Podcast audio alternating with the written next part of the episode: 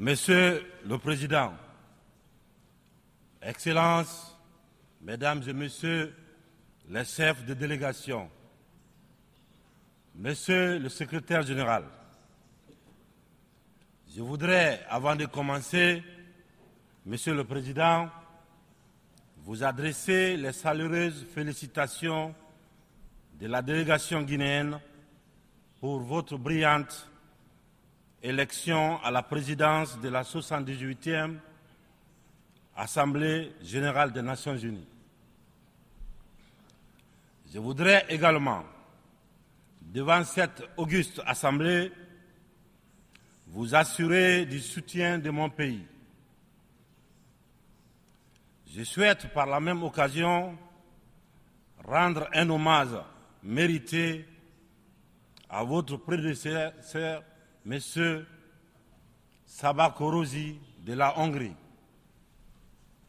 à M. le secrétaire général, M. Antonio Guterres. Je le remercie pour le dévouement avec lequel il dirige notre organisation. Monsieur le Président, Mesdames et Messieurs, en venant prendre part aux travaux de la 78e section ordinaire, je voudrais m'acquitter d'un devoir, celui de vous transmettre les chaleureuses salutations du peuple souverain de Guinée. Mon pays qui continue de fonder un espoir en l'Organisation des Nations Unies pour trouver des solutions idoines aux questions auxquelles notre monde continue d'être confronté. Dans ce cadre, Monsieur le Président, nous pensons que les fondamentaux qui ont sous-tendu à la création de notre organisation doivent s'adapter aux mutations profondes de notre société.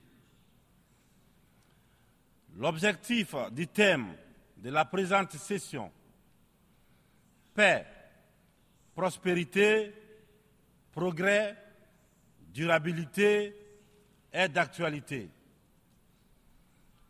Évocateur et mérite une attention particulière de notre part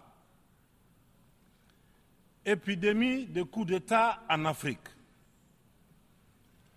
Après celle de la Covid-19, le continent est frappé par celle des poutres militaires, notamment dans les pays francophones du sud du Sahara. C'est tout le monde qui les condamne, qui les sanctionne qui s'émeut de la réapparition brusque de cette pratique que l'on croyait révolue, à juste titre. Mais j'ai envie de dire que la communauté internationale doit avoir l'honnêteté et la correction de ne pas se contenter de dénoncer les seules conséquences, mais de s'intéresser et de traiter les causes.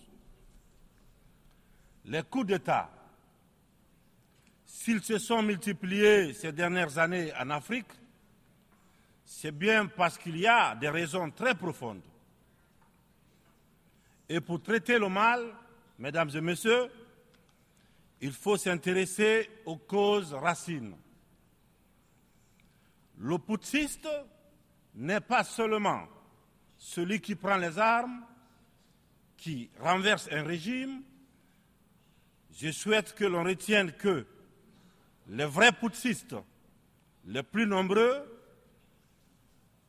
qui ne font l'objet d'aucune condamnation, c'est aussi ceux qui manigancent, qui utilisent la fourberie, qui trichent pour manipuler les textes de la Constitution afin de se maintenir éternellement au pouvoir. C'est ceux en col blanc qui modifient les règles du jeu pendant la partie pour conserver les rênes du pouvoir. Voilà les putschistes les plus nombreux. Monsieur le Président, Mesdames et Messieurs, je fais partie de ceux qui, un matin, ont décidé de prendre nos responsabilités pour éviter à notre pays un chaos complet, une situation insurrectionnelle. Aucune force politique, toute complètement neutralisée à l'époque, n'avait ni le courage ni les moyens de mettre fin à l'imposture que nous vivions. La rectification institutionnelle à laquelle mes frères d'armes et moi avons pris nos responsabilités le 5 septembre 2021 n'était qu'une conséquence de cette situation de chaos qui avait fini par fissurer le tissu social et mettre à mal le vivre ensemble. Sans être exhaustif, nous pensons que les transitions qui sont en cours en Afrique sont dues à plusieurs facteurs parmi lesquels on peut citer les promesses non tenues, l'endormissement du peuple, le tripatouillage des constitutions par des dirigeants qui ont pour seul souci de se maintenir au pouvoir au détriment du bien-être collectif.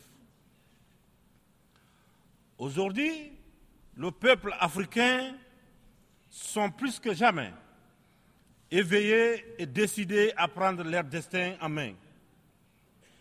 La mauvaise répartition des richesses crée des inégalités sans fin.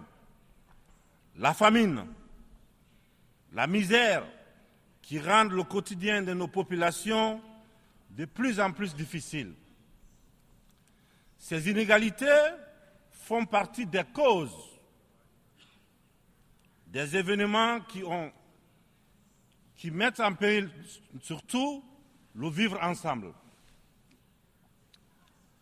Quand les richesses d'un pays sont dans les mains d'une élite, alors que les nouveau-nés meurent dans les hôpitaux par manque de couveuses,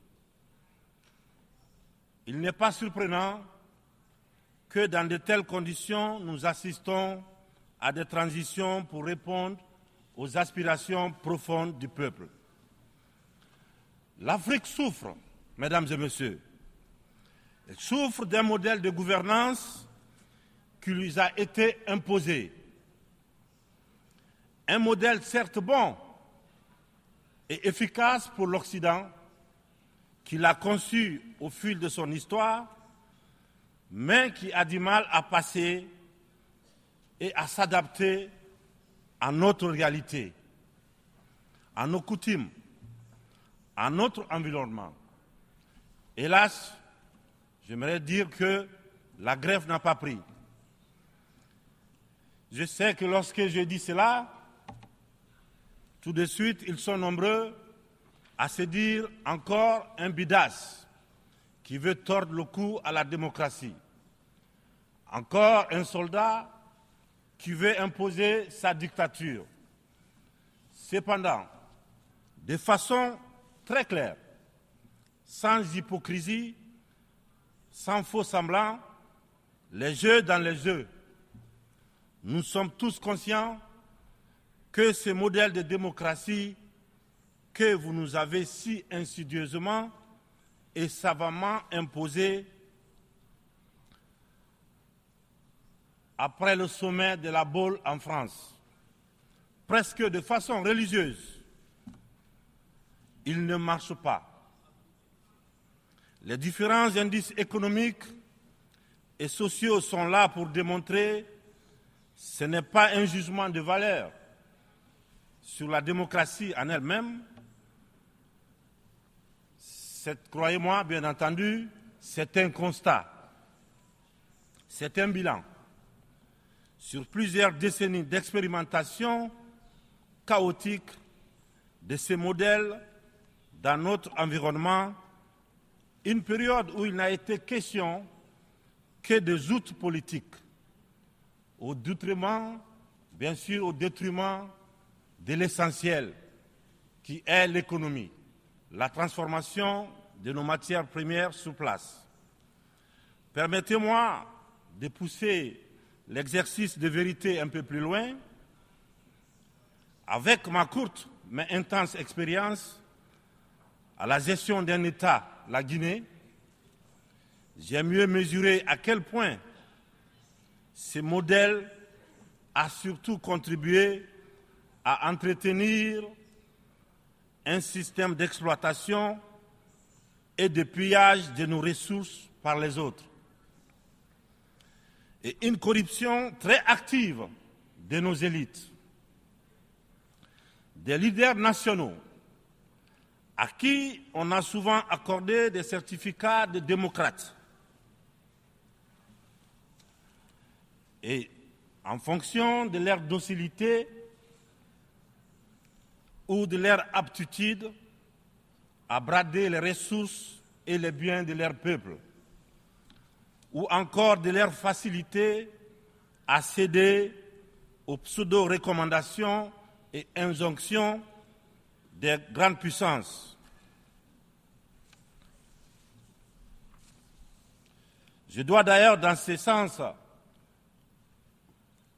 confesser que tout ce à quoi je fais face dépasse l'imagination. Ce sont les mêmes qui confessent la démocratie, la transparence, qui dénoncent la mauvaise gouvernance et la corruption, qui dictent les règles, c'est eux qui en offrent très discrètement et surnoisement redouble de pression pour nous faire céder notre patrimoine dans des contrats lyonnais. Je comprends certains dirigeants, quelques-uns de mes prédécesseurs, qui, parce qu'ils avaient des fragilités, parce qu'ils étaient sous pression, ou parce qu'ils traînent des casseroles, ou surtout parce qu'ils avaient des agendas politiques, ont cédé à ce qu'on leur demandait. Je les comprends sans les approuver. Certains m'ont même rappelé que si j'avais un agenda politique, je serais moins à l'aise pour mener à bien les réformes auxquelles mon gouvernement et moi nous nous sommes attaqués. Une chose est certaine, nous n'avons qu'une seule préoccupation, le bien-être du peuple et le vivre ensemble. C'est cela notre priorité. C'est pourquoi la transition que je dirige a choisi de se consacrer avec méthode en fixant les objectifs clairs dans un ordre précis. Le social, l'économie et le politique.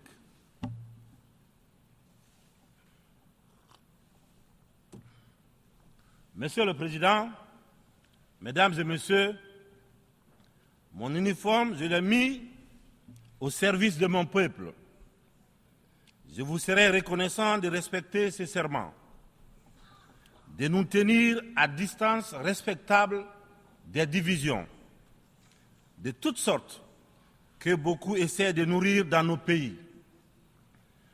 Le Sahel traverse l'une des histoires les plus graves de sa très vieille histoire.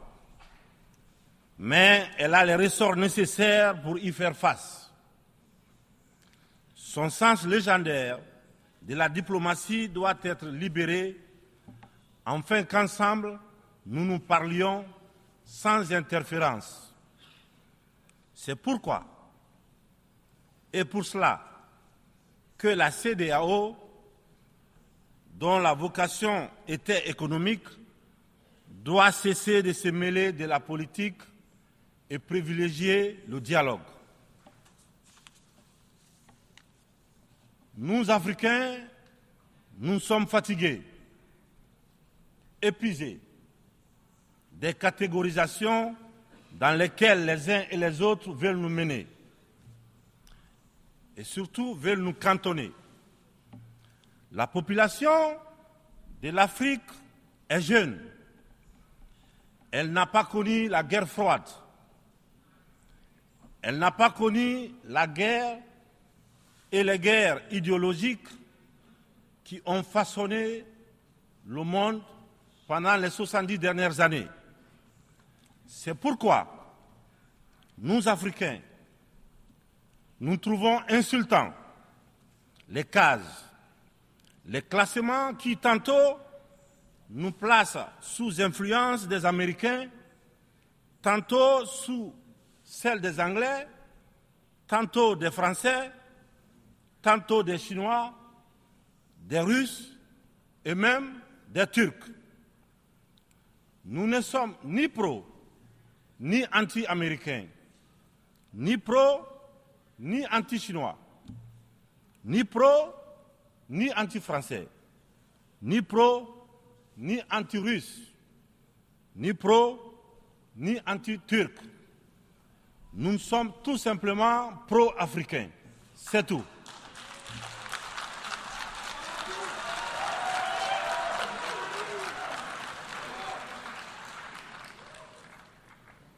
Nous mettre sous la coupe de telle ou telle puissance est une insulte, du mépris, du racisme vis-à-vis d'un continent de plus d'un milliard trois cents millions de personnes. Il est important dans cette prestigieuse et influente assemblée que l'on comprenne clairement que l'Afrique des papas, la vieille Afrique, s'est terminée.